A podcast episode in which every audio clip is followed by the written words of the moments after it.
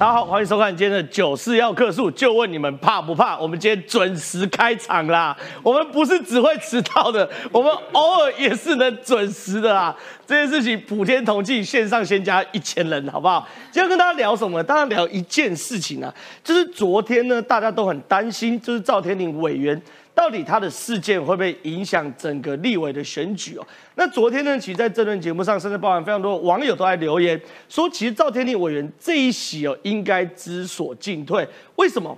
因为民进党在这边，甚或是整个高雄市本来就有很强的强将在那边去做 stand by，所以即便赵天麟委员退选，我们认为七十几天还是足以守下这一席哦。果不其然，昨天晚上，哎，昨天晚上哦。赵天麟委员在深夜十点左右宣布退选，不再争取连任这一席的立法委员。那在这个时候呢，大家就要问一个大灾问：马文君你怎么不退选？哎，这件事情蓝绿的标准要一致哦。我们给看看，给大家看看国民党的嘴脸有多恶心啊！国民党讨论司员领导说：哎，张女来台见检只要一天，行程中其他九天跑去哪里了？有没有什么机敏的场合？国民党立委李德维说：“赵天麟与张女交往期间有无其他势力？国安单位要调查。”哎，国民党立委林思明说：“合理怀疑赵天麟可能是被中国间谍色六套取机密。”我就问一件简单的事情啊：赵天麟委员外遇是事实，赵天麟委员跟中国的女生外遇也是事实，民进党或是台派支持者不支持这样的行为也是事实。可你能说他这样等于是泄密吗？马文君可是货真价实的被掌握，确实把浅见的录音档给了韩国人。马文君可是被高检署立案调查变成他自案的被告。如果要用统一的标准，马文君该不该退选呢？这是我们节目等下会跟大家好好讨论的。另外啊，等下节目一开始会给大家放一个新闻啊，很有趣。马文君的民调跟蔡明轩的民调。既然默默的发生了死亡交叉，到底数据变化产生多少？晚点节目也会来跟大家讨论哦。可更有趣的事情是郑文灿，因为最近是这样子哦，你可以感受到中国在借选的力量呢，一波大过于一波啊。哎，他是从富士康被查税，从赵天麟委员跟中国外配的事件，到郑文灿副院长疑似啊。牵着女生啊进入到旅馆的房间的录影带都被释出，和今天郑文灿说他要提告，他不是影中人。他说这个影片由四段不同时间的影像剪辑而成，各段画面时间不连贯，穿着不同，从短袖变成长袖，而且呢仔细核对走入放电房间中的影中人，可以从各项特征中。发现明显与我不同，我不是影中人，所以这个难道又是中国借选的另外一桩事件吗？晚点节目也会讨论哦，而且更有趣的事情是，今天吴兴代啊特别带来新形态的借选方式，听说是交友软体啊，对，交友软体也可以借选，这个我很好奇啊，所以晚一点呢，我们也来好好来研究一下。中国新形态的借选方式真的走入到交友软体了吗？所以以上这么多精彩内容都在今天节目跟大家好好讨论。进入节目讨论之前，现在介绍今天来宾。第一位是这个资深理工男黄创强，创强哥你好，真好，大家好。强将手下无弱兵，是弱下只能讨救兵，弱将子，所以现在老侯好急哦，涛哥帮我啊，涛哥帮我啊。哦，你讲是强将是指宋涛？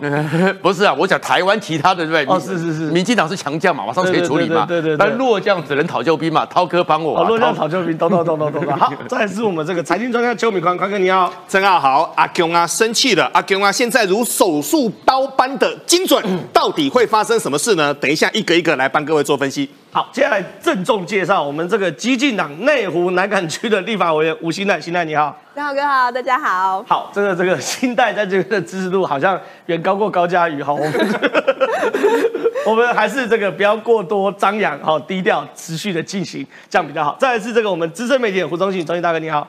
正好，我要感受一下这一次中国因素介入超过一九九六年以来是以往。我从来没有过，没有那么没有那么细密哦，没有那么细密。好，哦，我觉得现在只是开始而已，未来未来七八十天啊，一定还有更多因素介入，所以选民自要判断。中国借选的力道跟方式跟一九九六年有什么差别？会不会介入到蓝白河这一块？晚点都让中心大哥来去做分析哦。可是呢，进入到节目之前，要给大家看一则新闻，因为有一个民进党的内参民调出来了，蔡明轩跟马文君的民调默默的产生了改变。我们给大家看一下。树立在南投车流量大的路口，上头写着“三问马文君”，要他向江青报告为何将机密资料拿给韩国。而这样的看板在南投还不止一块。马文君近期陷入泄密风波，似乎让南投立委选情出现变化。马文君泄密的一个状况，哦，啊，现在在我们南投已经慢慢的大家都已经知道，哦，他一直在说谎，啊，也不面对问题来做一个解释。啊，明轩哦也会在我们的各地设立看板，哦，也会到我们的乡下讲给。我们的长者知道，参选人透露与民众互动话题，而根据民进党内参民调，马文君支持度从百分之三十五重挫十个百分点到百分之二十五，也让蔡明轩以三十一趴对二十五趴席为差距翻转选情，而绿营策略趁势猛攻。马文君都用尽一切手段背干，而且佫涉嫌甲机密。赖清德助讲猛轰前建案，十一月三号成立普里竞走，指导马文君本命区就要谈前建。而总统蔡英文十月二十八号首场草屯浮雪夜会谈前建。面对中国的文攻武吓，直接就是要求弃械投降。民进党要做的是维持现状，让台湾拥有足够自保的国防以及防卫能力。那么，这对于这次的选举当中是非常重要的论述。随着马文君前建泄密案滚雪球，民进党趁胜追击，以立法院国防外交作为主战场，搭配党中央浮选量能，陆空战齐发，力拼翻转南投。哎，宽宽哥，我刚看到这个民调，我真的吓一跳。是，原来真的有用。当然，原来马文君真的会挤，原来南投真的有可能会翻转。是，包含这个礼拜六，我也会下去帮蔡明轩还有蔡培慧站台助讲。是，所以南投是有可能翻的。所以当赵天麟委员退选之后，大家就在问马文君呢？哎，马文君暗海战术，哎，他这个人已经被讲是立院冷冻天后了。对，他已经有泄密疑云了，他还有脸提？一百二十一案预算删减冻结案，十四案的机密预算删减案，总共加起来冻结几十亿的预算，真的脸脸皮也太厚了吧？我们说货比三家哦。现在谈第一件事情，这两天呢，其实绿营当中的气氛有点暗淡。那为什么呢？因为在高雄赵天麟事件当中，但赵天麟事件我们也发现一件事情哦，赖副总统的处理整个选举的 tempo 就是快哦，到了整个晚上，直接他就退选了。好。同样比照办理，今天一个是犯的男人该犯的错，但是马文君他今天做了什么？不他今不不是男人该犯的错，是男人不该犯的错，不该犯的错，不该犯的讲出心里话。我们现在，我们现在说马文君呢，我们就快速的来说明一下哦。没有想到马文君他家居然是在开冷冻库的，发生什么事呢？他就一直在删减、在冻结明年的一个国防预算，但这个很多事情哦，我们说这个是瘢痕凿凿，为什么呢？一百二十一案呢，会不会太一二一家十四总共是一百三十五案，对呀，这么多的一个案子，要么就是做所谓的删减呐，要么就是做整个所谓的减预算等等的。但目前我们都晓得，国防最近，我们就讲一个最新的一个状状况哦。各位有发现，解放军现在是天天来。解放军他们现代化，他们就发现，他们现代化唯一训练的一个方式，现在就是把我们的台海视为他们的训练方式。是，昨天国防部的一个资料，他很清楚的告诉我们，昨天是算相对少的哦，九台的军机，六台的军舰，其中还有一台运八特别开，还开得非常远，都快要到整个台东的一个外海去了。结果马文君这个时候呢，他还是要动检。但马文君一边动检，他现在一边是瑟瑟发抖。为什么呢？最近的民调出来之后，大家吓一跳，竟然真的翻转了蔡明轩跟马文君，而且他一检哦，从三十五趴一口气往下掉，掉了十趴，现在是到二十五趴哦。所以这次呢，到底？过去南投是铁板一块，是这次能不能够翻转过来？当然，这个是我们持续下来做追踪哦。那最近呢，对于整个蓝营来说，它是捡到枪了，所以我们可以发现，刚才像林涛啦、李德维啦、李思明啊，这个其实刚郑浩都讲过了。但我们要来跟各位谈一件事情。昨天呢，我们就特别的去问，因为各地都有好朋友嘛，我们就说赵天麟这件事情是不是在这个关键的一个时间点要来帮马文君的呢？结果他们国民党的人，他们自己怎么说，你知道吗？那，你相信我们国民党的人有这个能力吗？哎，我一听恍然大悟，也有道理哎嘿他们有这个能力吗？哎，好像也没有哎国民。党这么会打选战，早就不会变这个德性了。对啊，所以第一个国国民党它本身来说的话，它没有这个能力嘛，所以赵天麟这件事情是怎么样呢？就不先把整个蓝营先放一边。那很多人在猜说是派系斗争吗？派系斗争，赵天麟这次都已经是第四要连任第四次了。如果是之前的斗争，早就拿出来，因为这个案子十年了。在初选呐，这外行人讲这个早就有了嘛。所以呢，确定一件事情，现在呢是那个关键的人出手了。那这个关键的人是谁呢？人家就说那个是背后的那个。那个公骂嘛，哈，那目前来看就是阿贡仔。那我们仔细来看阿贡仔最近的出拳哦，可以说是拳拳到肉。为什么呢？郭台铭，郭台铭多重要？郭台铭每年单单他的进出口的，他公司的营业额是全中国进出口总额的百分之三点九，哦他都敢杀，杀完。帮中国人给饭吃，给了百分之三点九的对 GDP，嘿他先杀了郭台铭哦，那郭台铭杀完之后呢，他直接杀给你看。这两天工业妇联单单往下跌的市值超过台币是两千六百亿哦，出来之后又有赵天最麟的事情已经。是到了两千九百亿了。嘿，到了整个赵天林这件事情的过程当中的话，大家一看这个不对，为什么呢？因为后面所涵盖的海量资讯太大了。对那这么大的一个海量资讯，一定要有一个 supplier 嘛，一定要有一个供给源嘛。那这个供给源都是中国这个工业互互联网很确定，对是中国公安部的出手。是赵天林中国女子，照来说这个自拍照片只有赵天林有，只有那个中国女子有，对我有第三个人有，没有错赵天林也不可能把它贴到 IG 吧，对不啊对？没这么笨吧？没没这么笨吧所。以说这个东西一定是中国说。另外一个是郑文灿，对，最近有四段离奇的影片，就是我们郑文灿副院长牵着一个女生啊，对从外面走出来，一下子长袖，一下变短袖，然后呢长袖变完短袖，短袖变完长袖后，走到这个饭店，走到饭店就牵着女生，这个进到饭店的房间里面，哎。那个影中人是真的有点像郑文灿，可是郑文灿今天正式声明说，从关键的一项影段影像哦，刻意遮蔽时间，仔细核对走入饭店房间的影中人，可以从各种特征发现，明显与我不同，我不是影中人。好，刚正浩已经把内容都说完了，我来跟各位谈谈我心中最大的一个忧虑。各位，你们知道现在 AI 有所谓的变脸软体吗？哦哦，那个变脸软体现在可怕到什么地步呢？它可以用那种所谓的以假乱真，是所以呢，先谈哦四段的影片，四段的影片当中呢，你只要身形差不多。我先说哦，你只要身形差不多哦，现在的软体呢，可以利用那种所谓的把整个一个图档转到另外一个地方去，你做什么动作，他都可以来跟你说你说。胖子喝醉都看起来差不多呃，，没有错，哎，不要这样说郑文灿，不要这样说，我们要我们就说影像当中所看出来的。所以呢，昨天我们来看哦，昨天其实徐小新他就咬很死嘛，他就说郑文灿如果真的不是你的话，你为什么不提告？所以呢，郑文灿今天这件事情很重要哦对，这是一个非常重要的。所以目前呢，郑文灿副院长他就说了。我不是影中人，这个是郑文灿提告的。但这时候呢，关键点来了。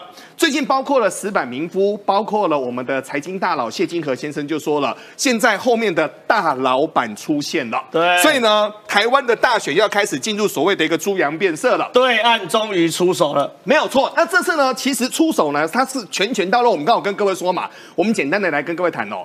之前呢，包括了宋涛跟夏立言，他们要在山西的关公庙，那时候他们就要来举证所谓的一个郭台铭嘛，对不对？对后来呢，夏夏立言想一想，这个太重了，他就跳开。不愿意做，但没有想到呢，延了一个多月之后呢，现在十月整个中国他还是出手了。那出手完之后呢，我们要去想哦，现在谁是大老板？他们眼中认为心目中真正的天选之人？哎呦，这个才是重要的哦到底是柯文哲还是侯友谊呢？到底是柯文哲还是侯友谊呢？这个我们再慢慢的看下去，对不对？结果刚才呢，我本来还想说，哎呀，我是应该是唯一去中国大陆啊，去参加过什么海峡卫视啊、凤凰卫视啊、央视的。结果我们现场居然只有新代小姐没去过，每个人都去过我我。没去过中国大陆录影，好不好？我也没去过，你在台湾台胞证，你在台湾从来就没有台胞证。哎我我们在台湾你去过中国没有没有，中信大哥也去过，我们在台湾在台湾驻点的时候哎在台湾录。简单的说哈，简单的说，中国他们我没有拿通告费，你为什么没有拿通告费因？为他叫我去北京拿，我不去。哦，好好好好好，你很生气，我知道。好，简单的说哈，现在他们就邀名嘴跟民调的负责人附中研习哦，先跟各位谈哦。我上次去的时候呢，我们是两个人谈财经哦。那财经呢，他就说你们来呢很简单，先领完哎钱你。在哪里录影啊？我那时候在民权东路 OK，OK 在民权东路很简单，那边只有一家电视台哈。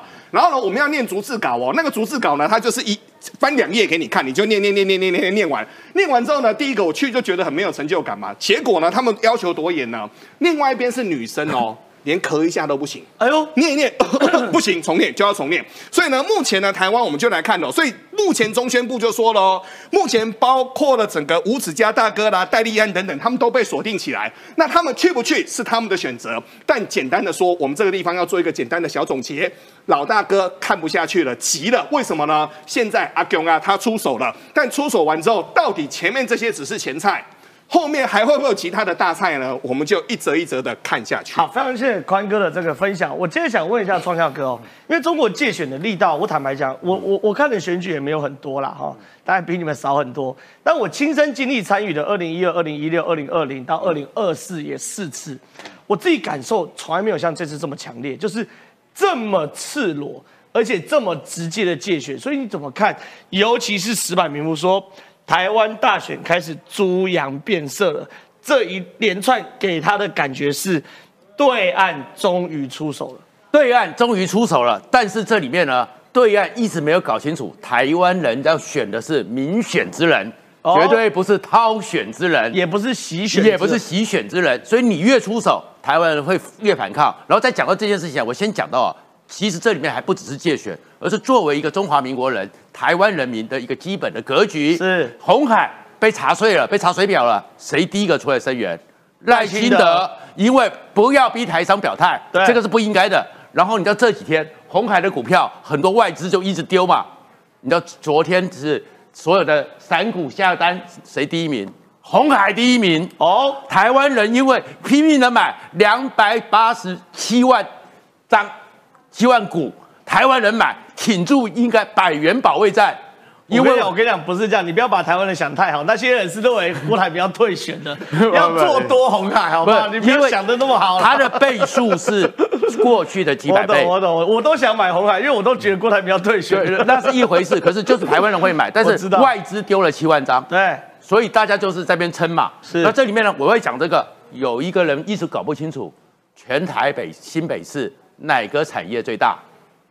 新北市对房地产呢，侯友谊搞的红海啦，是是是，红海政府在哪里？在土城呢。那你郭侯友谊讲一句话没有？你有请一下没有？对哈，侯友谊讲一句话没有？郭台铭只有红海的百分之十二的股权，对哈，而另外八十八就是我们，对，都是台湾人，小股东、散户。你郭台铭的十二趴被打了，你好高兴哦，你赶快的出手。要赶快拿柯文哲，还下最后的通牒。对你好像是当年的警长，警察故事在围捕张其明吗？给你十二个小时给我投降。哦，这是下一段的，等下再讲。对对对，所以你会看到是几个情况。是，所以中国在介入，他们在介入什么？就是逼郭台铭退。对，然后逼郭台铭有一个不确定风险，因为他中国这次杀到多凶，你知道？过去的时候，其实呢有很多人是去中国讨饭吃的，可是我们红海加上电子五哥，那是给中国人饭吃的哦。没错。你看整个七 GDP，他们的整个出口 GDP 百分之七，前十里面有五家，对，前面排下来就是我们台湾的厂商，是，他现在连饭碗都不要了，对，就要杀郭台铭，就要去杀富士康，你知道中国现在急到这个程度，是，而且你们要看到是环球时报，对，这已经是第二次出手了，上次也是环球时报，宋涛带着夏一立言，天人共怒，对，然后这一次又是环球时报。对，然后要出来访问那个人叫张文生。对，那张文生是谁呢？一九九四年从厦门毕业，是专门做两岸关系的。然后就是习近平那时候在有在厦门，从后面从二零一七、二零一九所有的关键时刻，就是由张文生代表传递习近平的讯号，然后就开始痛批红海，痛批郭台铭。所以他们这个就是一方面的借选。那另外一个呢，开始的时候他们过去知道文攻武赫没有用。所以现在渗透再渗透，是利用你台湾的规则，制造你台湾的困难。然后呢，先前的时候，上次不是有一堆的媒体去跟那个刘杰、汪洋鞠躬吗？对，哎，今年不做了，要私下的去找这些个别的人哦，做短语音。中国要借血，而且很急。为什么急？因为宋涛很紧张啊。对，因为我们后面会讲到嘛，李凤和对不对？魏魏凤和，哎，不，魏凤和，李尚福，李尚福啦。秦刚、习近平的人，通通被拔掉了。是，那现在宋涛说，如果搞砸了，到时候刘杰一现在刘杰一也不见了，他会怕是下个人。所以中国这次界选很深，但是我们的新北市长要选总统的人，你一句话都没有讲。好，非常谢谢这个川大哥的这个分析哦。中国界选当然很深，有些是赤裸，我们看得到；有些是我们看不到。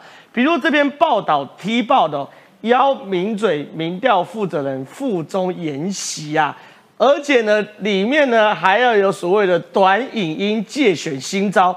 所以中国当然是有非常非常多化整为零的，非常有对化整为零。以前都是大拜拜式的啊，一大堆人一起去，现在就是小规模、小规模借选。可我想问新代，因为激进党一直站在抗中的最前线，所以激进党对于中国借选也有非常非常多的研究。你说现在有怪招啊，交友软体啊，难怪陈玉珍要赶快去滑听的，所以他是先帮老公研究交友软体怎么借选，这怎么一回事？对啊，因为。我其实看完之后觉得蛮可怕的，因为谣言的散播吼，它其实我一直想到那个北风与太阳的故事，就是以前过往的台湾选举，每次中共要放什么飞机飞弹的时候啊，不是我们的投票意向都会被影响吗？我们就穿的更紧，他们对，我们就反而会投给民进党吼。那可是现在的话，他们用其他的方式，用这种呃，不管是交友软体啊，不管是让你这种桃色纠纷啊、抖音等等的方式吼，弱化你的防卫。而且有一个大家有没有注意到，就是赵天麟的这件事爆出来之后，同一。一个时间，不管是这个李博义，不管是这个呃郑文灿，其实陆续都一个一个爆出来，而且里面是有真有假。其实我们可以看到郑文灿这边已经很严正的声明了，是完全是假的。我觉得那个头发比较秃啊，郑文灿好像没这么。而且很多网友有调出来，他十年前很瘦啊，跟那个时候是完全体型。是当完市长才因为应酬的关系，这个是职业伤害。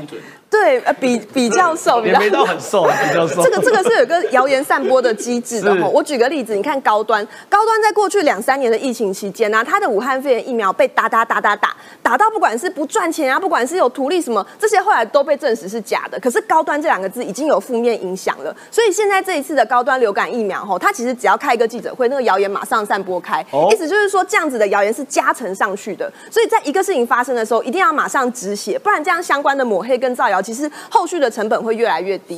那刚刚正浩讲到这个桃色陷阱哈，其实台湾基金之前就已经有整理过，这个是比较久之前的，可是这个是国际上已经有发生的，其实就很可怕，跟电影演的有一点像哦。对对。那个时候美国情报机构已经长达一年的调查，发现有一个姓方的中国女学生，在。二零一一到二零一五年之间，他们是后来之后才发现，原来以前有发生过这件事吼，就是这个方姓女学生跟美国政界人士发展出密切的关系，直接是有谈恋爱哦，而且不只是一个州长，有两名中西部的州长。这个州长哈关系好到是直接公开跟那个女学生搭着他的肩膀出去介绍，他说这个是我的女朋友。我有看过那个影片，那个影片那女生多会撩人啊！她经过一群白人老外之后，她就一个一个这样摸，她就这样一个这样摸，每个白人老外，哇塞，心花怒放啊！真的，真的是中国训练出来的燕子啊！那女生都知道啊，摸手臂真的就是撩，就这样撩一下，对，摸手臂那个很那个就是在很撩很撩，对对 对，我可以，对啊，所以他这个东西哦，其实就相对的结交了非常多美国政界的人士。那他后来回去之后，美国的这个 CIA 才发现，所以后后续去回溯的时候，吼，他们也很难掌握说这个方姓女学生到底掌握了美国政界中多少把柄跟多少资料。那法国这边其实也有看到，哈，他发这个中国留学生，不但针对有战略性的技术学校入学，甚至还有越来越多的中国女留学生选择跟布列塔尼的军人跟国防领域工作的工程师通婚，吼，这个是被法国提出来的报道。那一名高级将领。在英国这边的酒吧，被漂亮的年轻中国女子搭讪，搭讪的过程之中，让他卸下心防，透露了个人资讯及行程。那这个问题，其实在台湾之前，国安局这个陈明通局长，他在去出国的时候，也有类似的这种行踪被外露的事情。其实这个非常危险吼。那我们看到，不只是像这种比较。算典型的这种中国女间谍的入侵方式吼。那后来其实在这个国台办在二零二二年去年的时候啊，这个呃朱凤莲她就已经讲过吼，接下来主题更软，扎根更深，特别是用这种吼，就是人心是最大的政治，统一战线，凝聚人心，汇聚力量的强大法宝，不只用典型的战争，而是用超限战的方式来去卸下台湾人所有的心防吼。特别是这个全国政协委员，这个我们刚刚讲到的宁勇这个人吼，他特别讲到是用连。联谊交友的统战方式。联谊交友是什么？就是像 Tinder 啊、欧米这种联谊交友哎、哎、哦其实这个很常看到，因为我自己平常就是在放松的时候，很喜欢看台湾这边很多 YouTuber，什么艾丽莎莎那种的，他不是很喜欢就是夜配交友软体吗？那其实这个欧米跟这个探探，我都有看到台湾的 YouTuber 去夜配哈，就是你上它上面，欧欧米的广告超多的，而且里面都是欧米的广告都是在呃 promote 说他的那个女生很可爱，帅哥美女对对对，然后你上去就一可以交得到女朋友。那我相信很多台湾的年轻人看到这样子的呃广告手法，你就会很想要用。可是它这个背后其实都是中国的软体。那你在用的过程之中，因为现在软体又很有各种方式，比方说你的星座，吼，比方说你喜欢吃什么东西，你的兴趣领域等等的，那个资讯非常的多。那如果说，因为它目的是为了交友嘛，自然就是祖宗十八代都会写进去啊。那他掌握到你这么多这种软性的资讯，他之后要怎么样操纵，怎么样规划你的这个触及，让你可以看到的东西是可以操控你的思想的，这个其实是非常严重的啊。好，这个是难怪啦，我真的真的一直对这个陈玉珍上听的交男朋友到底是不是统战，我一直心里，我讲到女学生的小鲜肉这个地方，我再分享一个女生的，不然前面全部都是男生，我怕大家会有这个性别这个歧视的问题哈。我这边分享一个也是很多人追踪的网友叫露西哈，他分享的一个是说，呃，网友是一个台湾的研究生，因为其实现在统战的渗透啊，已经不只是在那种比较大的学者或是是。教授了，其实连研究生都我们转过来对那台机器好不好？来来来，这边看得到吗？好，我直接念好不好？他台湾研究生，他只是一个小研究生哦。主办方派出对方学校的博士生招待，招待之后啊，带这个女生是女生，带她去了一个酒店哈，装潢非常像酒店的地方。对于我方的两个男同学，有两个超级美女分别带走。那那个分享的女网友呢，就被一个眉清目秀的二十岁出头男子带走，他就觉得哎、怎么有点不太对劲了？结果进去之后，他就跑出包厢，因为他不想要跟那个眉清目秀的男生怎么样吼。跑出包厢之后，发现那个带他们的研究生堵在那个包厢门口，跟他说。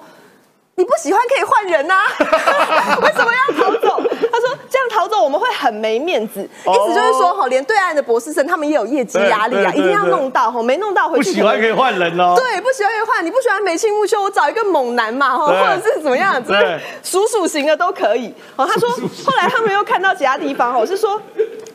同学说，那一晚研究生到的待遇是如此，那比较高的教授都是到了更高级的地方吃甜点。哦是我们常听到是饭后甜点嘛。他说那是一个国际知名的名校，但是他们去研讨会的时候啊，在正经学术报告的时候，他发现口国，也就是中国的老教授身边多配有一个年轻的女研究生，然后在开会的时候，口国老教授都是把手放在女研究生的腿上、肩膀上跟腰上面的，意思就是说，他其实不管是学术界，不管是连交友软体啊、政界、商界等等的，其实都是用这种桃色的方式来去卸下大家心防，然后有把柄抓在对方的手上。是非常谢谢新代的分享，这个不喜欢可以换人，这算是讲到心坎里了，讲到 讲到心坎里，一般就叫做跟着空台哦，空台哦，空台，这算是讲到明宽哥的心坎心坎。笑。好了，不要这么不正经，我们请川大哥来到前面，我们来请川大哥来到前面，因为状况是这样，我们刚刚讲完了这个所谓的中国界选哦，可中国界选一直有一件事情，中国还没有真的完全出手，蓝白河。也就是说，中国先选择把些枝枝节节剪掉。现在郭台铭民调剩奇葩嘛，奇葩叫枝枝节节嘛。那真正的主干叫做蓝白河。可昨天两边吵起来了、哎，昨天下午柯文哲先开记者会，哎、你侯友谊下最后通牒，好像大党打压小党，简直像逼婚哎、侯友谊呢，在下午五点的左右。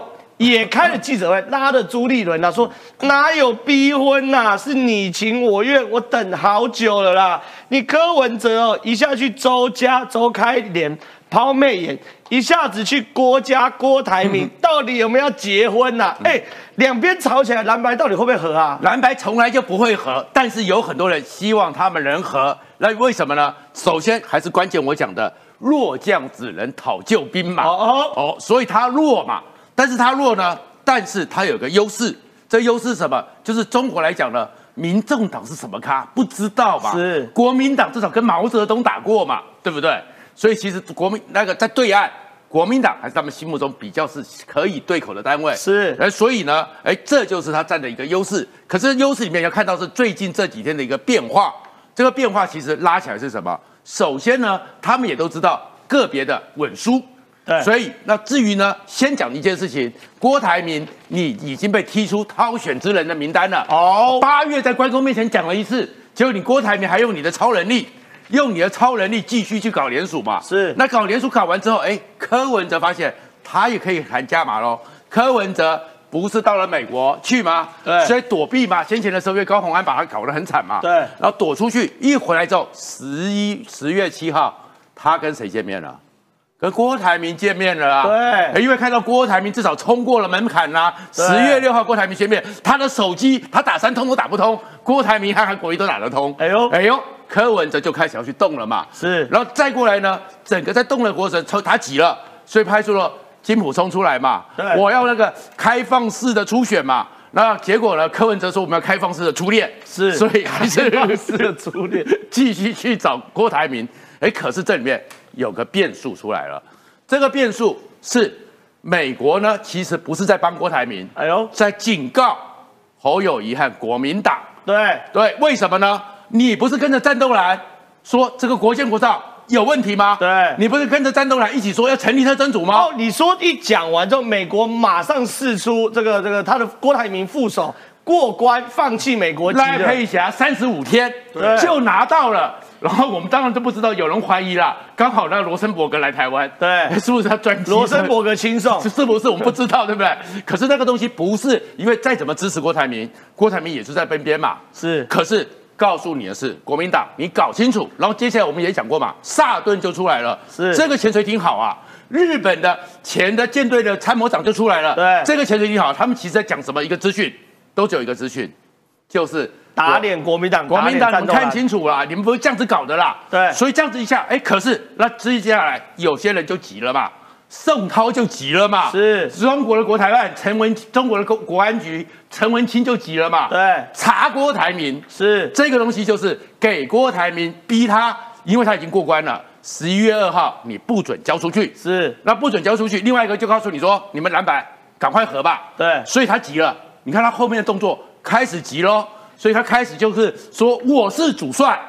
他为什么要先讲他是主帅？哦，你的意思是为什么侯友谊忽然积极起来？所以他发现国台办或是中国已已经开始做最后人选的太除，对他要确保他不是被太除的，对所以姿态越来越强硬，对然后讲话越来越激烈。而且讲说我和你们来见面，我们不是打淘汰赛，怎么突然之间淘汰赛了？他在怕谁被淘汰对，是被谁淘汰？是因为我们选民都是一月十三号才淘汰嘛。对他为什么这么急着怕淘汰？是哎，为什么这么急？被中国淘汰 这为什么这么急？怕被淘汰嘛。是那怕被淘汰之后，所以他就出手了。然后一出手之后呢，所以呢，他开始又回到了警察故事。是张其明，我已经包围你了，限你十二小时，给我出来投降。哦哦，所以就下最后通牒，他平常哪怕媒体怕的要死了，同时安排四家媒体同步专访，是同一天出来头版头条。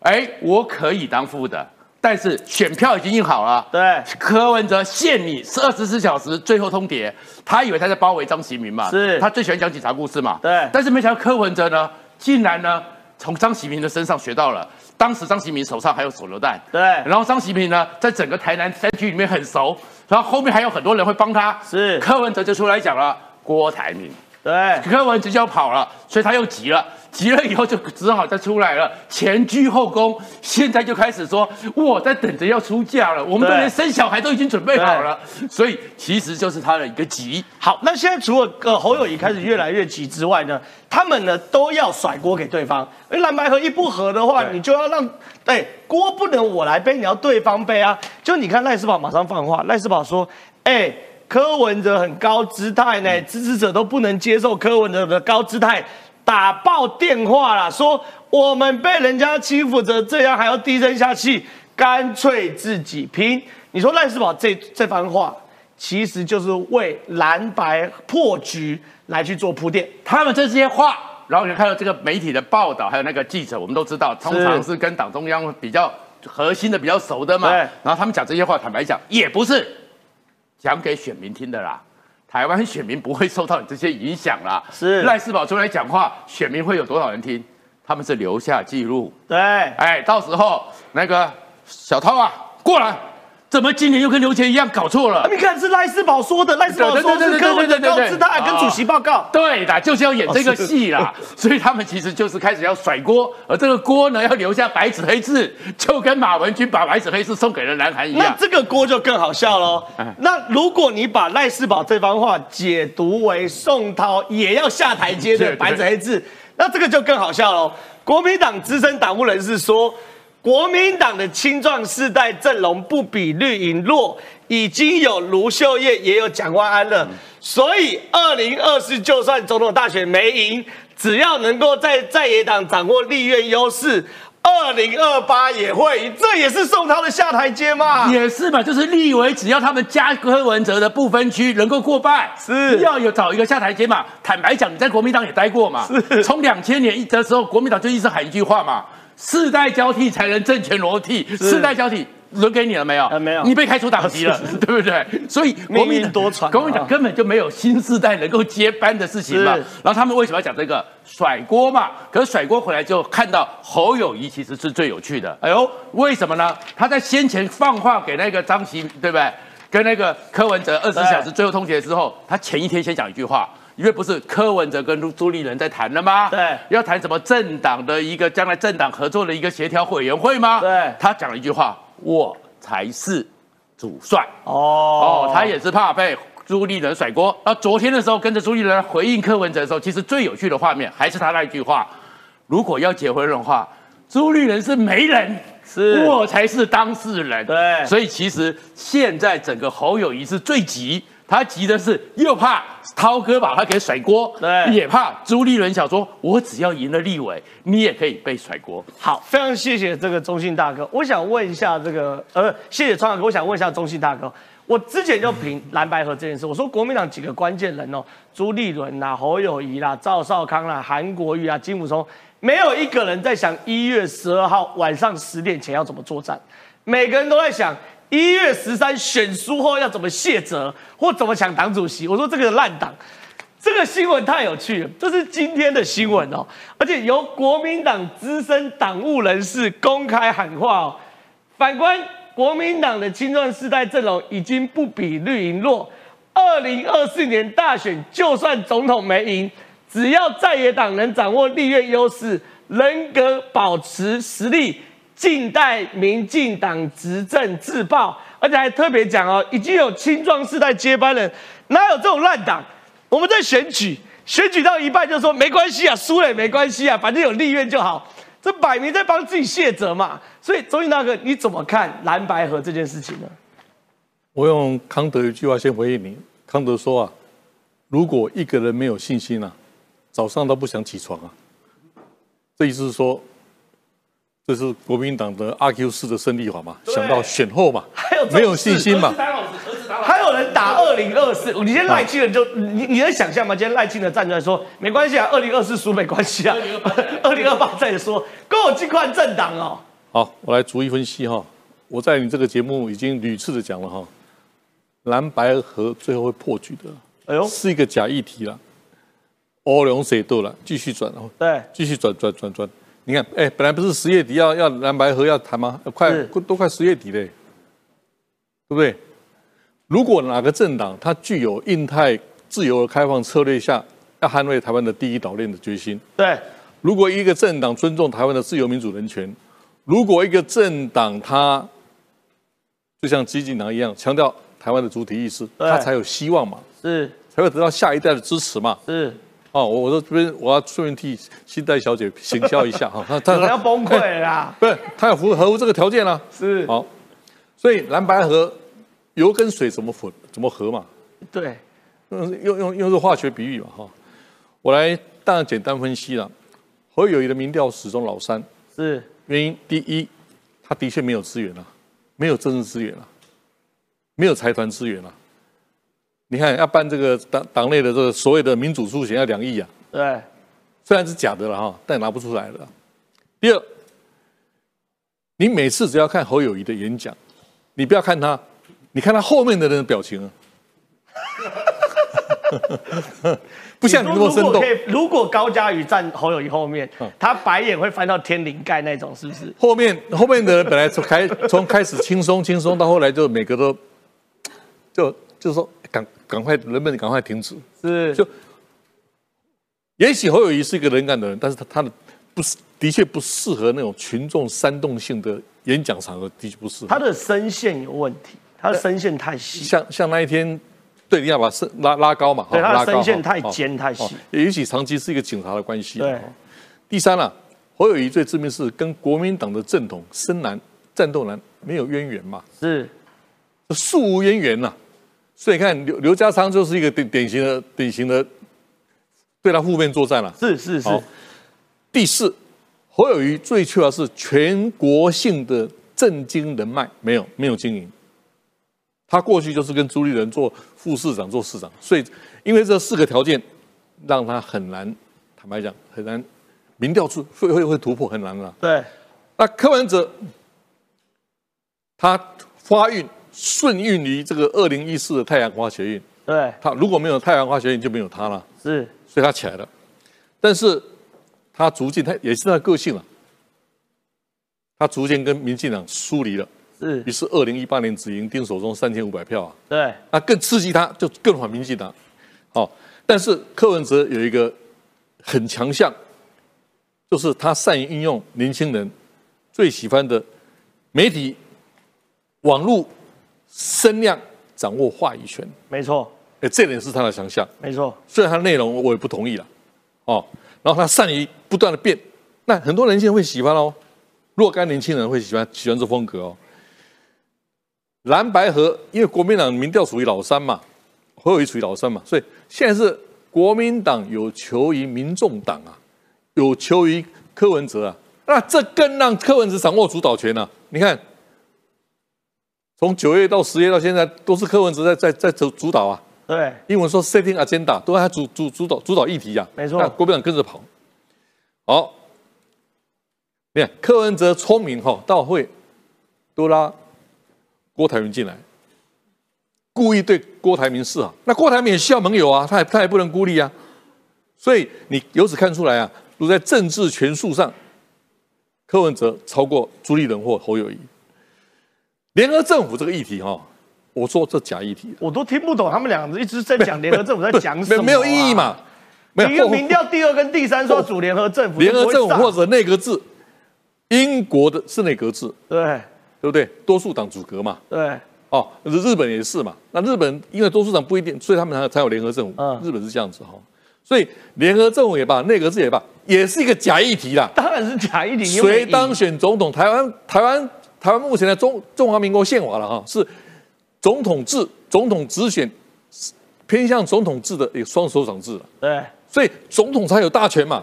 所以蓝白河是假议题，联合政委是假议题，然后蓝白河谈到现在十月底了，都没有结果。你看谁会有胜算呢？当然，也不要否定蒋万安、卢修、卢修远有未来性，有未，那是未来那还早了，还不知道了，对不对？我政治是前一寸都黑暗了，谁知道未来呢？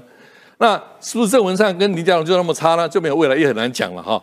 我的结论是哈，看目前状况，还是有可能沙卡都了。是。三卡都，但如果郭台铭撑得下去了，四卡都的可能性也有。如果只是两组对决，按照目前的态势来看，哦，说民进党跟跟菲律的对决，到目前态势，我实在看不出一点端倪。好，可是周英大哥，你刚你还要帮我补充一件事，就是开场你讲的，你说中国的界选，你长期观察台湾民主政治二三十年、三四十年可能都有，你说从来没有一次像现在界选这么深。一九九六。中国介入，那个介入就是两个导弹嘛？对，哦，一北一南。那导弹，那可那个那个美国航空母舰就过来，Clinton 马马马上派那个尼米兹号、独立号来来捍卫台湾的对北跟南嘛？哈，那那次是公然介入。那第二次是那个朱镕基的喊话，反效果。哦，你们要警惕啊！好，哦，那那反效果，所以他们发觉到说，直接直接用对冲式的那个介入是反效果，所以就开始细腻了，开始细腻化了。那这一次，你看赵天麟这个，那一看就知道嘛，就是上当了，上当被钓鱼就燕子嘛，你说的前苏联的燕燕子吧，燕燕子上当了嘛哈。最主要是哈，当然政治人物你要非常小心了，是一点尤尤其是你不管哪一党，你都要被审，不要把本因说到。那其实媒体人也一样，我是反对媒体人到中国大陆去接受采访。我我讲我的经验了哈。好。二零一四年太阳花学运，对。那发生的时候，我也好奇，我跑到立立立法院去看，去观察。那突然我接到电话，香港凤凰卫视打电话给我说：“胡先生能不能接受专访？”对。我说好啊，哎，这不错啊。那台北的演播室是在华视，华视，我不知道现在，我不知道现在还有没有。现现在还有吗？我不知道。我也是好几年前就，现在没了，现在没。我我不知道凤凰卫视现在有没有落地，我也不知道了。因为没有没有没有没有，现在没，已经没有了哈。那因为是现场直播，对，所以完全没有缓冲的空间。结果我那一天晚上十一点，我记得印象印象很很深。我公开支持太阳花学运。哦，哇，他们吓坏了，吓坏了，那那那那个在场的一个负责人吓坏了，他说胡先生，你的言论害死我们了，所以他们三个月不敢找我，以前常常找我，三个月不找，然后三个月后找我了，我说，哦，你呼来我就去呀，林北白体了，对，从此就不去了，所以我说哦，这是一个媒体人要非常小心，说你要有立场，我说。言论对捍卫言论自由，以及对自由民主人权，以及对这个台湾主的意识捍卫，那现在已经细腻到性、金钱、权力介入了嘛？是越来越细腻嘛？哦，所以你自身政治人物，你可怕要更小心。如果你你已经你要回想一下，你自己过去是不是有被《色戒》这个电影里面的内容一样的话，那你要引以为戒，要。至少做好心理准备。对，我觉得这个未来政坛就是属于这个母系社会，还母系社会以及单身男子的天下，真的是真的是啊，算的啦，算算算。好，接下来我们请敏宽哥，宽哥来到现场。你刚还讲错话，什么犯了男人都会犯的错？我道歉。刚刚网友叫你道歉好不好？不要乱搞好不好？来来来，进入到这个重点，进入到这个重点。哎。现在真的确定了，因为其实李尚福哦，中国国防部长李尚福要凉了，大家都知道。是，哎，正式宣布对免除李尚福的国务委员、国防部长以及中共中央军委的职务。对，等于是哦，连续两个副国级或是正部级、正部级、正部级、正部级的人都调查国防部长，还有这个外交部长。是，哎，中国内部真的乱了。要净身出户。对啊，简单的说哈，中国过去二十年在做军改哦。中国那时候解放军在做军改的时候，那个里面内容之荒唐的，为什么呢？我们第一次到北京那个最大间的那间酒店去，那时候呢，他们那边的人跟我们说，你知道这个酒店谁开的？我们说谁开的？解放军开的。哈，解放军自己有酒店。他说你们去爬那个八达岭下面那间五星级饭店，那个也是解放军的。解放军他们说在改革的时候呢，他们要治理门户，就是你有多少人，薪水你自己发。对。但是这块地给你，你自己想办法。以前军阀。对，就是以前军阀的概念。后来呢，习近平上来之后呢，那时候。在整个郭伯雄、徐哦徐才厚的时代，那时候多夸张呢？那个时候其实文章我们都还记得嘛，买上校五百万人民币，买少将一千万人民币。所以呢，每个官位它是有位置的，它就是有一个衔接的价格，然后你就自己一套系统上去哦。那很简单，你今天你做了什么肮脏事，下面的人一定要接上去嘛，不然会东窗事发嘛。所以呢，他们就一脉相传。据传习近平很生气，他就说太脏了，打掉。全部重来，所以解放军开始做整个独立旅，开始要做整个进步化嘛。进步化的时候呢，最重要就是太空军，还有所谓的装，还火箭军跟装备设计部。好。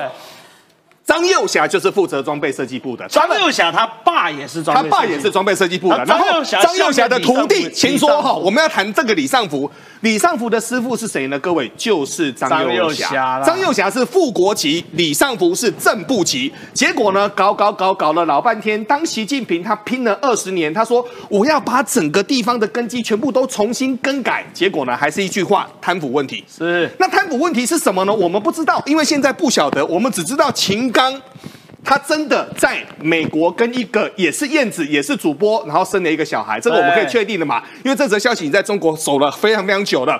但现在呢，问题要解决，所以呢，李尚福打掉，秦刚打掉。但现在呢，国防部长讲刘振利讲好久了，没有发布讯息。这是空军系统。对，现在未来听说都是空军系统。刘正利是空军系统，然后单剑锋也是所谓的空军系统。我简单的说，就是中国现在要全新解哦往上走了，但是能走多久，这个持续要来看哦。但最近有一则有一些讯息我看不太懂，发生什么呢？最近居然半岛电视台有解放军去投诉，对，绕真远哦，绕到半岛电视台去，他们就说了，不是所有的解放军都是台湾跟美国为所谓的敌人的。这句话到底在讲什么啊？是。结果昨天又流出了一篇新的一个文章，我更看不懂了。他就把解放军的哦不能打仗啦，没有现代化啦，没有什么命令的，我都说怎么会发生这个事情呢？到底现在解放军是发生什么事呢？所以呢，我们可以确定一件事情哦。解放军现在呢，他们目前的整个国防部长是没有所谓的合适人选的。没说没有合适人选。简单的说了，就是目前他们总共五大军种，谁都压不住谁啦。是。那现在呢，很简单哦，海军本来就已经有点自顾不暇了，因为这次据传呢，洞九三不是后来出事吗？这上面有七个非常重要的学官，这学官本来都是要当船长、当舰长的。打坏了，全部。然后现在呢，还有三组的兵马要移去整个所谓的一个火箭军那边去支援他们。简单的说，现在在整个中国的一个国防，狼就卡没了，人非常非常缺。这个所谓没合适人选，讲白话文，怎么会没合适人选？没有习近平信任的人应该是说习近平心中没有一个他喜欢的。可是中国的认知战在冲绳，没有冲绳呢，跟中国有什么关系啊？简单的说哈，中国他们哦，其实我们刚才这个节目，如果你从头看到尾，你就会知道。老共说什么就是什么。我们简单的谈哦，我们目前去谈论到中国呃冲绳的问题、台湾的问题、澳门的问题、香港的问题，这都延伸到清朝嘛。可是各位别忘了，清朝的时候库页岛也是清朝的哦。对，整个中国敢去跟俄罗斯说，哎，你库页岛还我吗？所以这个是一个归一个嘛。但最近呢，因为冲绳之事那一天流出一张照片，这边嘿，这张照片很重要。冲绳之事呢，他就跑到了整个北京去之后呢，他就去参拜了，去参拜。那结果呢，大家说哈。原来冲绳以前也是中国的啊！以前中国地大物博啊！你这样算一算，泰国跟越南以前也是中国的啊！这个其实太多了，这个讲不完了。但简单的，现在中国是洗脑式的一个爱国，这件事情呢，持续的在延伸当中。但我们目前要来谈几件事情哦。就整个昨天呢，我个人目前的判读是这么判读哦。昨天习近平特别在哦中国中华经济联合会的总会的七十年周会当中，他有说一件事情哦。他说中国所有的商人。必须要循规蹈矩，要安分守法。重点是你们赚钱之后要要报效国家。哦，所以目前来看呢，我认为郭台铭董事长他选不选到底呢？这个是我们第一个观察。但可以确定一件事情是，前两年你去看看马云跟看看马化腾，我认为郭台铭董事长在不久的未来应该会破了一笔不小的财富。为什么呢？他一定会被严重罚款。是非常谢谢宽哥。其实冲绳，我建议大家好好去关注，因为。中国最近认知战是希望把冲绳纳入中国自古不可分割的一部分哦，这很有趣哦，因为最近有非常多啊琉球独立运动网红，哎，在中国也被大量的传播，包含冲绳之士哦，跑去北京参访的时候也被操作为亲中反美反日哦。这东西跟未来的大战略有关系哦。未来如果台海之间发生战争，美军基地都在冲绳哦，所以如果中国要对冲绳去做所谓战争出征的话，要有正当性。所以冲绳这个认知作战不是单纯的认知作战，它是为未来的交战。做一个预备，这是一块啊。因为另外一块想请教这个新代啊，新代，因为你说中国认知战是无远佛界啊，就说连加拿大的议员也要被攻击。可是可是你也说，除了加拿大议员被攻击之外，除了认知战无远佛界之外，有时候还是会破功啦。中国再怎么讲，日本的水有多脏，什么福岛核废水。该补的螃蟹还是要补。你说一大堆中国的渔民哦，最近依旧跑到福岛那边捕螃蟹。捕螃蟹的时候被问啊，你不是说水很脏，不是说海鲜不能吃？中国人说该补的螃蟹还是要补。我现在我问一个问题，你觉得全世界最了解中国共产党的人是谁？中国共产党。中国的人民，没错，中国人民一定要了解中国共产党，那个是为了自己求生存啊。没错，出生就在这个集权国家长大，他已经都知道政府讲什么绝对都是假的哦，而且不只是假的，有时候是相反的。我们之前就已经在九四讲过啦，就是中国那个时候因为国内自己经济不好嘛，等等，他就要转移焦点，就。引起人家的那个反日仇日的情绪，就开始又在吵福岛核实，本来根本就已经一段时间没讲，突然又吵起来，就很多中国人就担心，担心之后还有很多中国的这种 YouTube 网红跑去福岛那边就说啊，这个你看超市啊，在最后那个。时间快要到的时候降价，他说：“你看，你看，福岛的东西连日本人自己都不买，卖不出去。”哈，然后那个东西操作了一番之后，就有很多中国人自己去买那个测放射线元素的那个机器回来。啊！结果一测哈，放射线最高的是中国自己的房子，自己的这个海鲜产品。没错，所以中国人都很聪明啊。之前会自己用脚投票哈。之前在那个呃香港的时候，不是在炒那个毒奶粉的事件吗？所以也非常多中国人跑去香港买奶粉，甚至是外销嘛。所以大家也看得出来，中国人人民做的事情，往往比他们中国共产党政府讲出来的话还要再真实哈。我们就看哈，这个是直击中国人闯日本盗捕虾蟹。那个时候就被问到说，你不怕核污？水吗？他说没事儿，没事儿，海那么大，好，因为之前已经很有科学精神的，蛮聪明的，蛮聪明的。他们之前还有中国人跑去那个日本的公园捕蝉来吃。大家有看过吗？去日本的公园捕蝉来吃，公园有很多蝉嘛，吃的会明目跟这是真的中国人才干得出来。中国人干得出来，那个中国人还拿那个保特瓶装满了蝉，说哇，你看这个没，这个看起来好肥美啊，这个日本真好。然后还有那个日本很多公园都已经在树上面贴告示说，请不要再捕蝉来吃。我们一般都是禁止垂钓，他是禁止捕蝉。而且他们那种公告吼都会非常聪明，他们不直接写，他们直接写简体中文，因为他们都只给特。因为我们也不敢吃啦，中中国人敢。台湾怎么不需要好吃东西那么多？对啊，全世界只有日本会吃哦。他说。他们呃，而且这个事情其实是有引起日本人的反感的哈。他们这些明显说着中国话，大家手里拿着捕虾蟹的工具哈，在这个海边捕虾蟹。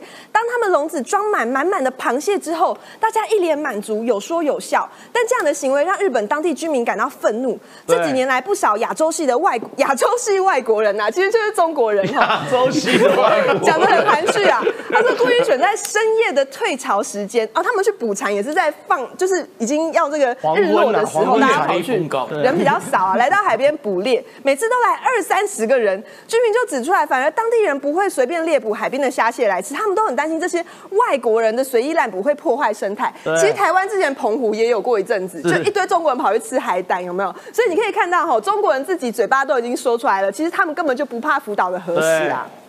好，非常谢谢新代的分享，因为中国确实是很奇怪，就是其实坦白讲，你不要去看中国官方讲什么，你要看中国的人民真的做什么，这才是事实嘛。整天讲说，哎呀，福岛核废水会有哥吉拉，会有怪物章鱼啊，所以那时候都有讲嘛，就哎，第一个跑去旁边捕虾捕蟹是你中国人嘛。其实坦白讲，我一直说福岛的核废水是一个科学问题，不是个意识形态问题。来，今天我们请川哥来到这边哦，哎，很有趣哎，英国。其实坦白讲，英国跟美国是自古以来的盟友，一战、二战都是盟友，所以美国开始协助台湾的时候，英国其实当仁不让的。很有趣，英国国防委员会既然制定说，军方需要为中国对台行动拟定反应计划，而且呢是英国国防委员会中的英国防卫与印太区域报告中的指出，所以哎。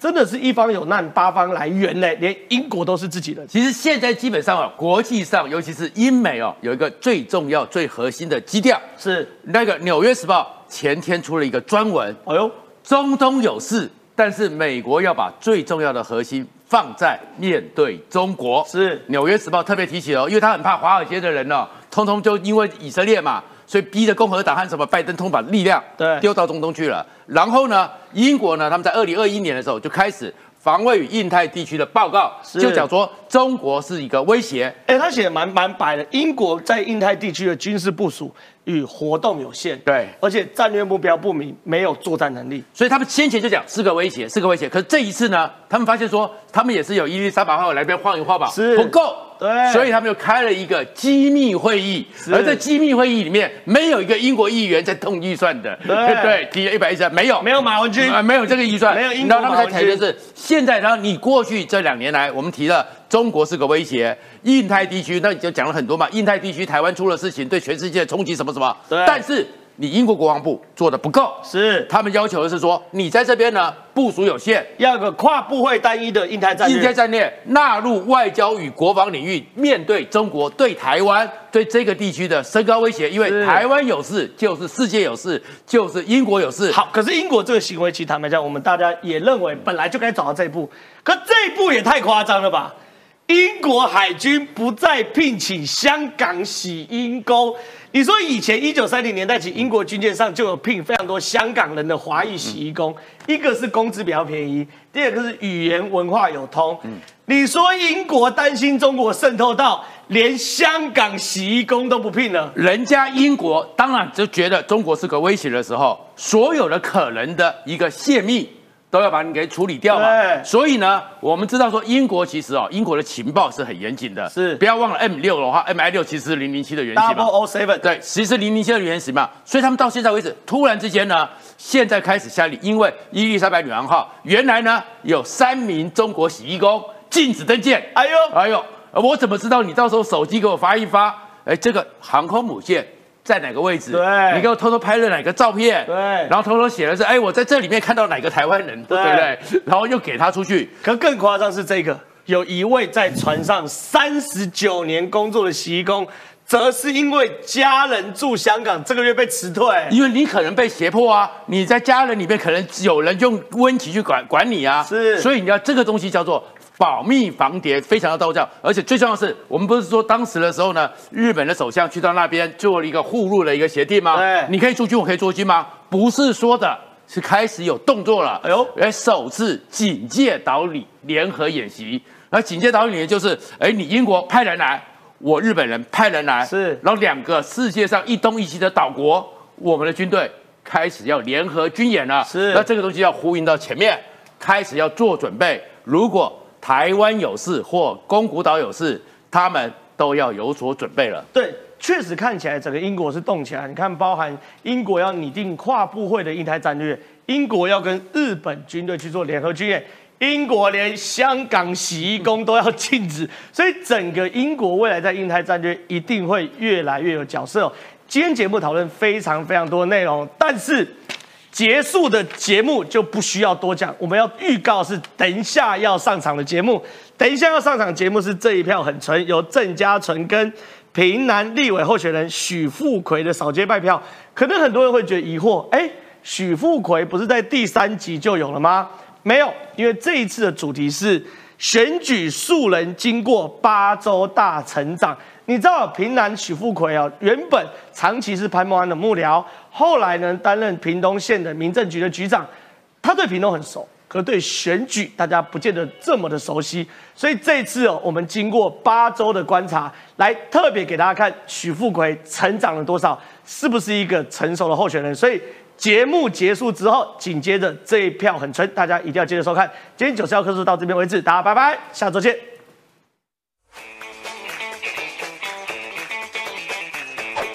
大家还记得第三集的立委候选来宾是平南选区的徐富奎吗？我们做了一个实验，时隔八周，之前呢他临危受命，还算是一个新人，大家对他不是那么的熟悉。那我们来看看他这八周有没有勤劳的跑地方，让当地的乡亲朋友们更认识他呢？毕竟他的选区非常大，有二十二个乡镇。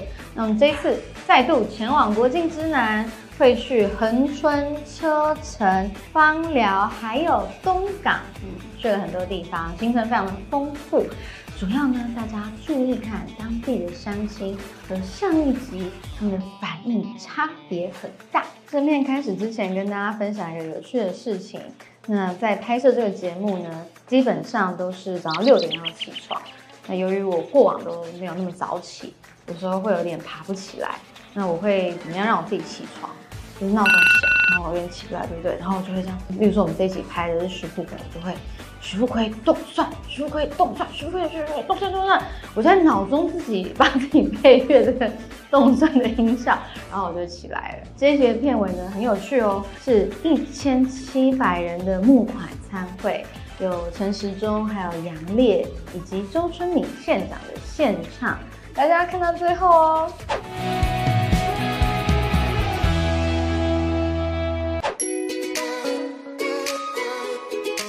大家早，大家早，大家早，好，谢谢哦，啊，拜托哦，哈。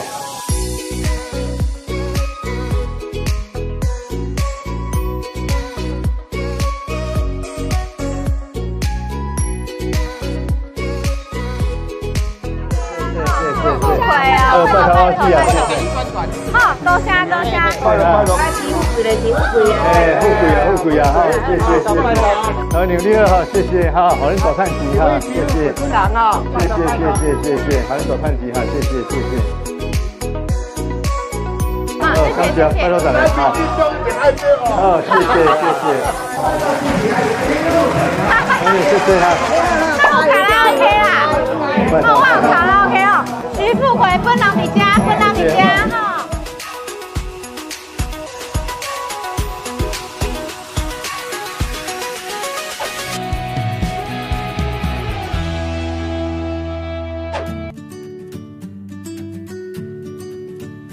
啊，像这个社区的话，就是政府在推的营造的农在社区的部分，把它把它建立成一个绿色公园。不然你刚刚看过去，其实大家都余温嘛，其实很少有这种绿色公园。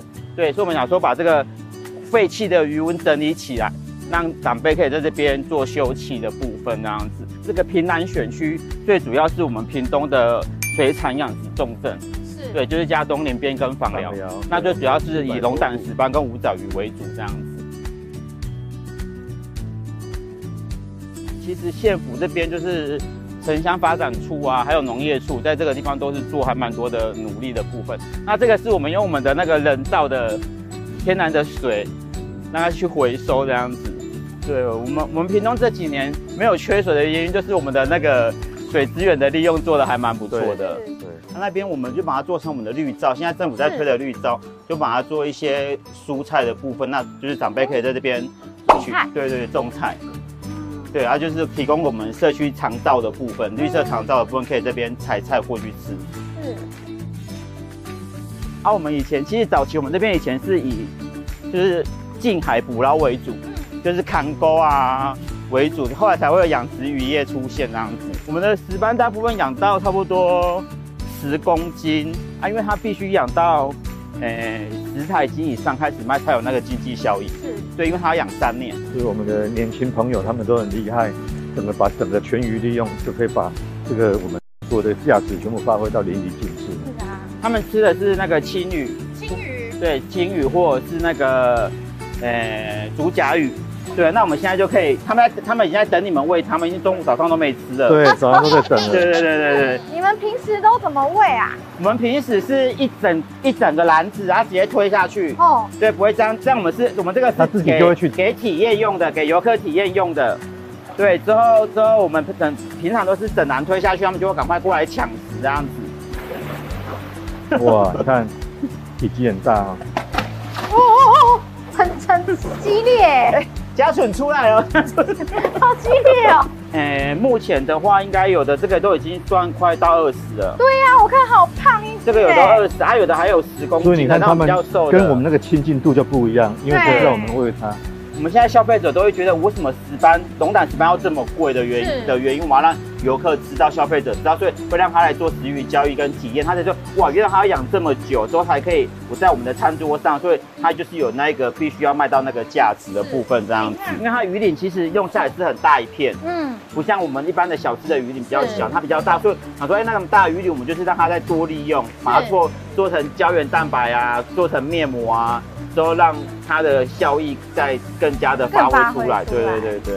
通常大民众要怎么预约这个可以跟我们社区发展协会。社区发展协会。对，我们有一个专案经理会负责接待这些客人。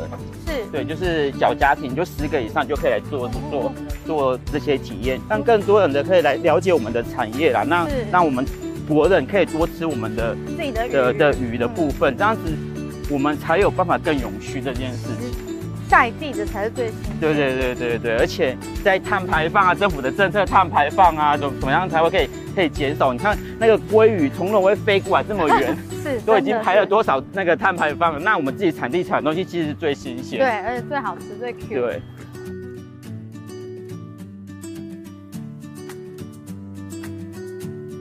我们下锅的时候，我们就是要想要跟大家宣导，就说，哎，其实。在家里自己料理鱼是不难的，因为大家其实都害怕，就是哎做鱼很困难。对，其实我们现在是一用煎的，那你在家有气炸锅的话，其实这个也是可以放气炸锅去炸。是，对，那相对的也是蛮不错吃的这样子。那五仔鱼有很多情况下，我们不用下油慢煎，那它可以煎出一碗油出来的时候，你可以拿来炒饭或是炒蛋。对，就是它那个油不要倒掉，因为它是它自己本身的鱼油出来的部分。那我们这个五仔鱼是把它做成蝴蝶切的样貌，它那个稍微腌制过。那我们社区也在做五仔鱼的一夜干体验。那如果呃消费者有兴趣的话，其实都可以到我们社区去去做体验的部分。哎，好漂亮有练哦！过，对，之后它是可以，你看都不用下油，对不对？嗯，对，大家说，哎、怕吃很多油。以前让大家煎鱼的时候都觉得要下很多油，都丢下去，就会呸呸呸呸呸呸，怕怕被喷到。其实五仔就不用下油，就直接这样下去煎这样子。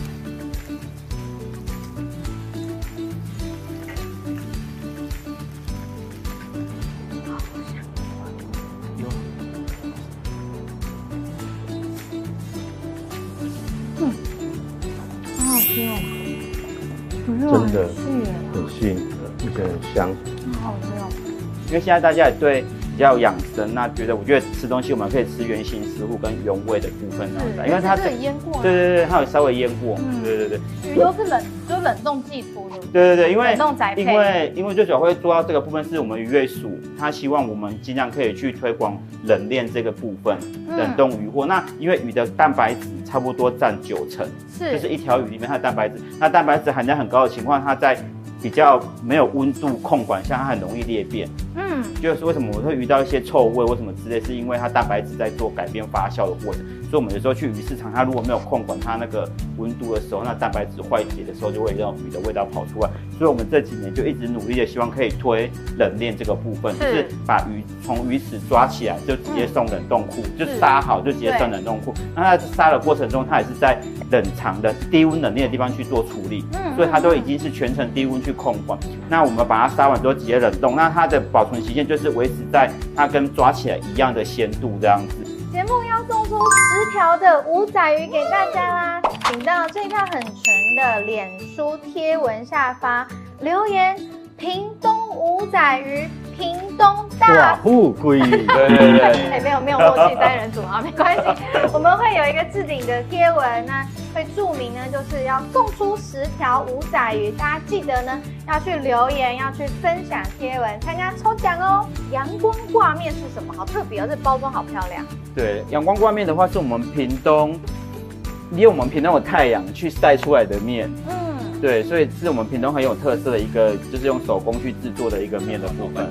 哎哎，老板，真的。哎，哎，我们看有老板在我们，来，老板介绍一下，然后老板走出来。这个是我们屏东的特产。是。屏东过去其实也是一个吃面非常繁繁繁荣的县市，因为屏东后来有屏东的问题，就是年轻人口也是外移啊，对。消费形态转变，慢慢就没有做这种茶产。后来就在屏东县政府还有劳青处的协助下，我们就是开始跟开始往外面走，然后我们现在也跟幼影他们来做合作合，对对对。那这就是屏东市过去很繁荣的日晒挂面。对，哇，好棒哦！现在只剩下我们在做，所以我们想办法把它保留这个传统。哇，这是通过屏东的风光水做出来的面条，算是屏东的特色。哇，然后我们做出了日晒挂面之后，我们再透过一些我们特色的面点推广屏东的在地风土，所以我们就是做成了一个循环。很扎实，很 Q 味，好好吃哦。好吃。那要去哪里才能吃到这样的面呢？嗯，在屏东市的职人町，我们劳青处有辅导一个新创的基地，在是职人町面就会那大家在网络上也买得到吗？有有网络上面都有，嗯三语这边也有，网络上面也有。今年这边全部产品都会上架，上官网去卖还没。上吗？我们现在只有脸书，那未来会今年会把官网用起来，之后全部产品都会上去这样。又有礼物要送给大家喽！大家请到这条很纯的脸书寻找贴文，那我们都会放在最上方。那大家留言留言什么？东平安长安字面送出二十包长安字面给大家，好，大家要记得去留言分享给更多亲朋好友有参加的机会，你说不定会又抽到五仔鱼，又抽到恒安之面，真的，对，这一次真的非常好。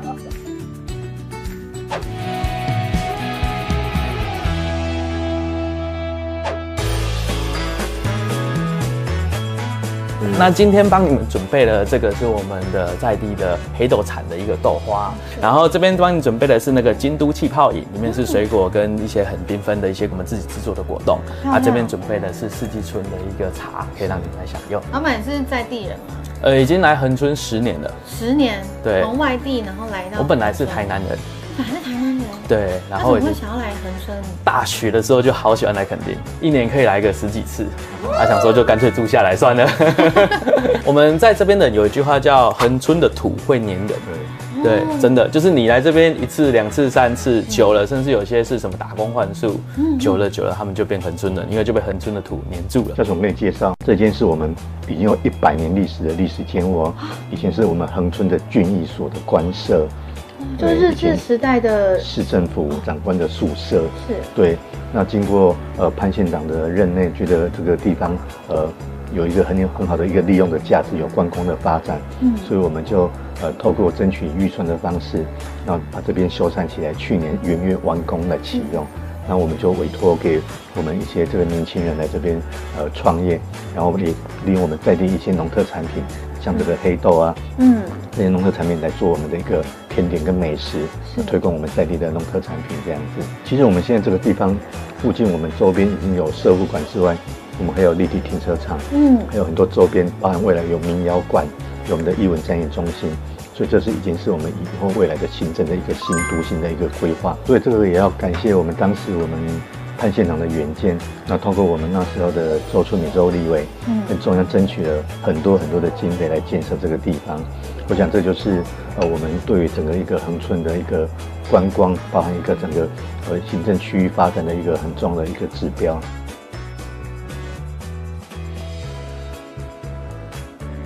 在大树后面的那一栋呢，就是立体停车场，看真的走路三十秒。再往前三十秒，就到了我们的社福馆，是我们恒春的社福馆，而且很贴心哦。你看，都会有这个遮阳避雨的走廊。对，因为我们考虑到我们的老人家跟我们的很多身障者的还有那个推轮椅啊，是这边都是无障碍的坡道。对，没有错，就是我们有考量很多我们不同族群的需求。我们看一下社福馆的楼层简介，一楼呢有这个体健室，全龄舒适体健环境，就适合啊。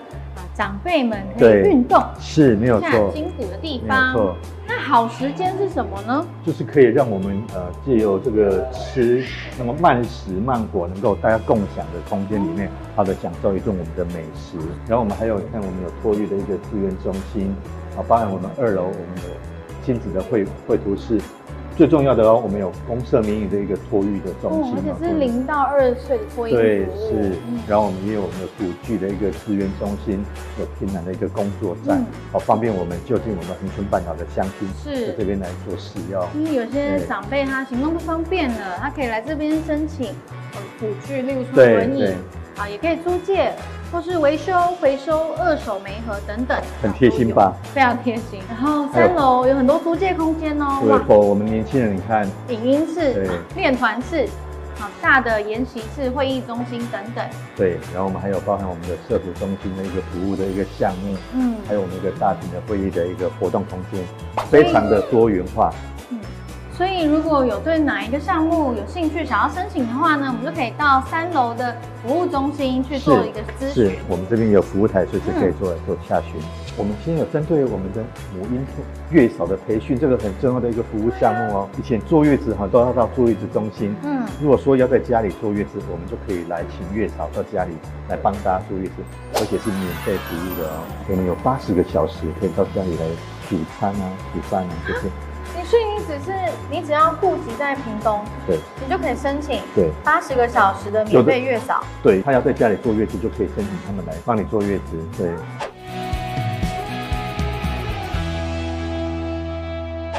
好，来我们小朋友哇，今天哦我们的向日葵号哦，我们的向日葵叔叔，我们的徐富奎哦，平台立委候选人本人也在现场要陪大家玩游戏哦。来，小朋友。来，我们先来玩我们的向日葵短短乐。哦，气球，哇，这个是向日葵造型的哦，为你打气哦。我想哈，我们选举的过程不是只有厮杀了哈，我想我们应该也要营造一个很快乐的一个选举的气氛。所以，我们今天特别设计了一台我们的向日葵号，希望把欢乐带给大家。那我想，我们借由我们很多的一个呃小赠品哈，能够让我们的大朋友也好，小朋友也好。借由这个活动，然后把我们一些我们的理念啊，一些文宣的一些小物能够推广出去。那也呃，除了打响我们的知名度之外，也让大家能够感受到啊，选举我们也可以快快乐乐的。好，那我们也也可以共同好去思考说，哎，我们未来要选出一个怎么样的候选人，好，能够为了我们台湾，为了我们屏东做更多的事情。云南向日葵，温暖徐富奎。那从我们看后面，这是我们全东南亚最大的土地公庙哦，车城福安宫。福安宫非常有名，对，我都会来这边求签。拜拜哈。对。那我们身后这个就是我在担任民政处长的时候，嗯，我们来规划新建的车城共荣游戏场。哦。而且我发现这个桥有一个很特别的地方哦。这个形状有没有像我们抽签的？没错。这个想法很棒哎，因为跟隔壁的福安宫做一个结合，对，让我们所有的乡亲来到这边都能够感受到我们满满的幸福。哎，那边怎么会有一个大洋葱？这个造型有没有很像我们很著名的一个农特产品？就是洋葱。对我们车城的特产就是洋葱。那我想。以前我们公园很多的公园的游具都是罐头游具的一个规划设计，那我想都没有特色，而且安全性也有很大的问题。对。那我们在规划这个公园的过程里面，其实我们也是跟我们地方的这个社团啊，一些我们的学校的小朋友来讨论，怎么样设计规划这个公园。我们就想说，哎，洋葱是我们的特色，那我们就把这个洋葱做成一个很有造型的一个特色的一个公园的一个设计。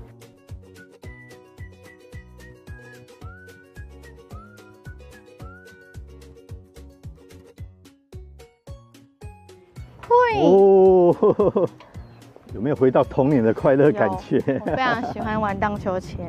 所以这个景点是呃，目前我们在全国也是很热门的一个呃共融游戏场的一个景点。好，以富奎大哥之前在民政处处长的经验啊，从零到有，整地再到新建完成，通常只要一有这个构思开始到完工，需要多久的时间？我们大概花了将近两年的时间。光讨论这个油具怎么样设计，安全性的考量，嗯，我们就要花很多时间来做讨论。是，所以我们是把这个这一座的洋葱大福是全世界独一无二的，找其他地方找不到的。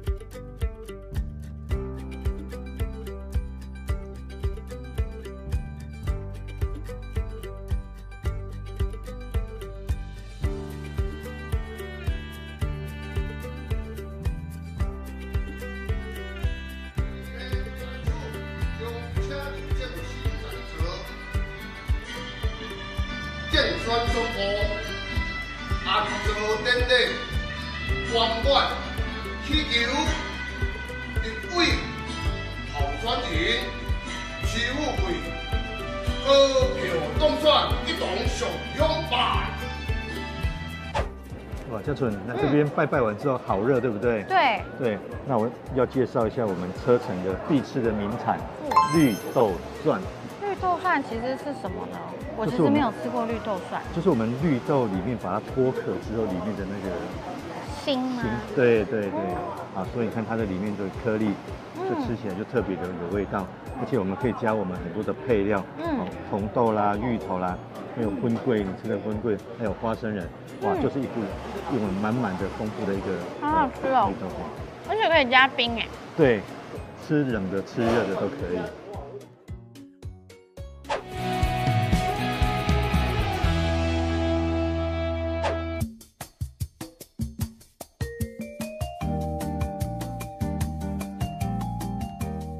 其实我们这次的作者史岩先生呢，这是他这次来展最大件的作品。他这个全部都是在日本完成的，然后分成三节，透过海运送过来的，它高将近四米，然后重两百五十公斤。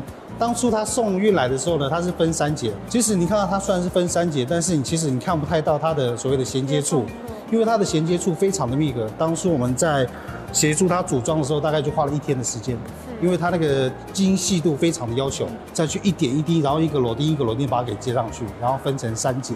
所以它这件作品的比较难得可贵的地方，就是在这个地方，觉得它的做工非常的精细。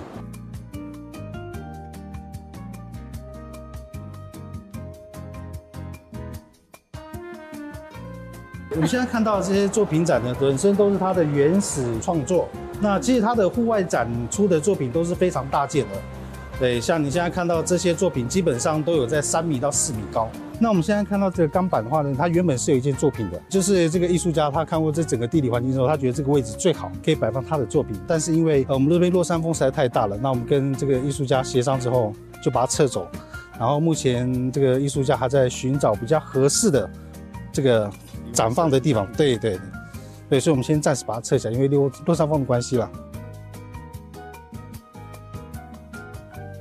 这里是我们 DIY 的区域。嗯，我当初取名那个柴城洋葱博物馆，是就是有当地特色。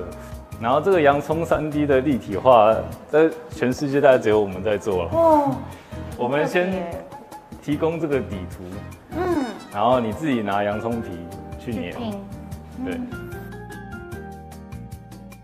那今天我们为你们准备的是我们海口港在地的食材做出来的异鱼试吃。这个鱼是金鲳鱼，它就养在我们海口港外海，离我们港口很近啊。养在这个里面的香网，一只都差不多有两公斤。一只金鲳鱼我们可以煮四道菜，那包括这个金鲳鱼的米粉，然后红烧金鲳鱼，然后酥炸鱼骨，然后还有这个是滑嫩的鱼片。这边很适合做。啊，员工旅游啊，或是学生的毕业旅行，因为长滩饭店有一百九十几间房间呢。是是，而且我们周边的景色，呃，有提我们有看海美术馆，有沙滩。执行长有说，这边是唯一一个集合这样子有山有海有港口的饭店。恒春半岛，你要找一间饭店，要同时拥有沙滩跟港口，长滩是唯一一间。哦，我们最近卖了一个非常好的游程，就是夜访沙蟹。那我们。晚上带游客去我们沙滩那边，那那边有很多很多的沙蟹，那我们帮他们抓起来，然后给他们拍照，那还是把它放回去了，当然不会就把它抓抓来吃。对，那小朋友看到都非常开心。然后更更让我压抑的是，家长比小朋友更兴奋，对，那边欢呼、尖叫的。我非常佩服县府，就是做了很多的规划了。当初潘县长他就是想要做出一些差异化，他想要做出跟大街不同的地方，所以他用艺术来点缀这个港口。县府最近在推的星空小镇，我们饭店也是在屏东十个点里面的其中一个点，对。那因为这个小这个新中小镇的这个计划是要把资料上传到那个全全球的那个网络系统里面，然后要整整收集一整年的资料。然后他们会去比对他们外太空的那个卫星，看我们提供的数据是不是骗人的。然后到时候他才会给告告诉你，哎，你这个是一个适合看星空的地方。所以是受到国际认证的星空观赏景点。对，因为这个会吸引国际的客人过来。所以我想后续我们还有在阻隔整个交通政策上面，包含整个景点开发上面，我们还有很多努力的空间啊。也希望跟我们的呃业者哈一起来合作，把这个市场被打打开，让更多国内外的游客到我们恒春半岛体会我们恒春半岛的美。那我们一直以来也是有大家共好，我们才会更好的一个经营的理念呐。那友善环境哈，然后友善就是说宠物。这方面我们也都有去努力的。那我们也有几间宠物房，那也有得到屏东县政府的认证，那是刚好前后都有有玻璃门隔开，大家可以把宠物带到房间里面。因为现在很多年轻人也很都有养宠还有毛小孩的需求，很贴心。我刚刚看到还有穆斯林的祈祷室，嗯对，这也是我们今年配合，就是县政府就是也是。有一个新的方法来吸引国外的客人，因为全球有这么多的几亿人口的穆斯林，是，那他们来会注重，不管是他们的餐，还是他们的祷告区域，还是他们的客房，他们都有他们自己的一些习俗要求。对，那屏东县政府也是提供了一个非常非常棒的一个一个团队啦，他就是来教我们怎么样去拿到这个认证。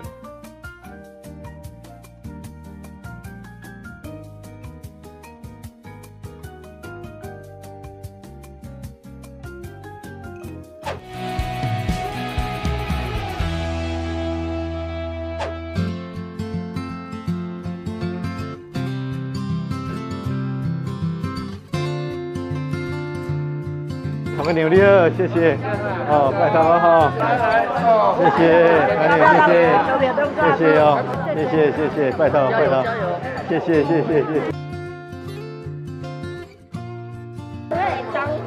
呃，送饭送哦，热香就一票，富贵也一票哈，谢谢，谢谢谢谢谢谢。富贵哈，富贵啊，来老板娘，谢谢，拜托哈，谢谢谢谢谢谢。一位支持民进党提名的徐富贵，从各会会看来，一二三。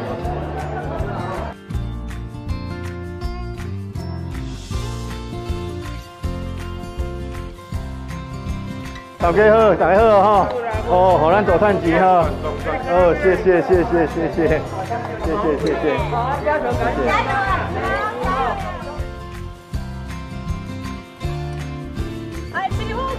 动算，徐富贵，动算，富贵富贵富贵，动算动算动算。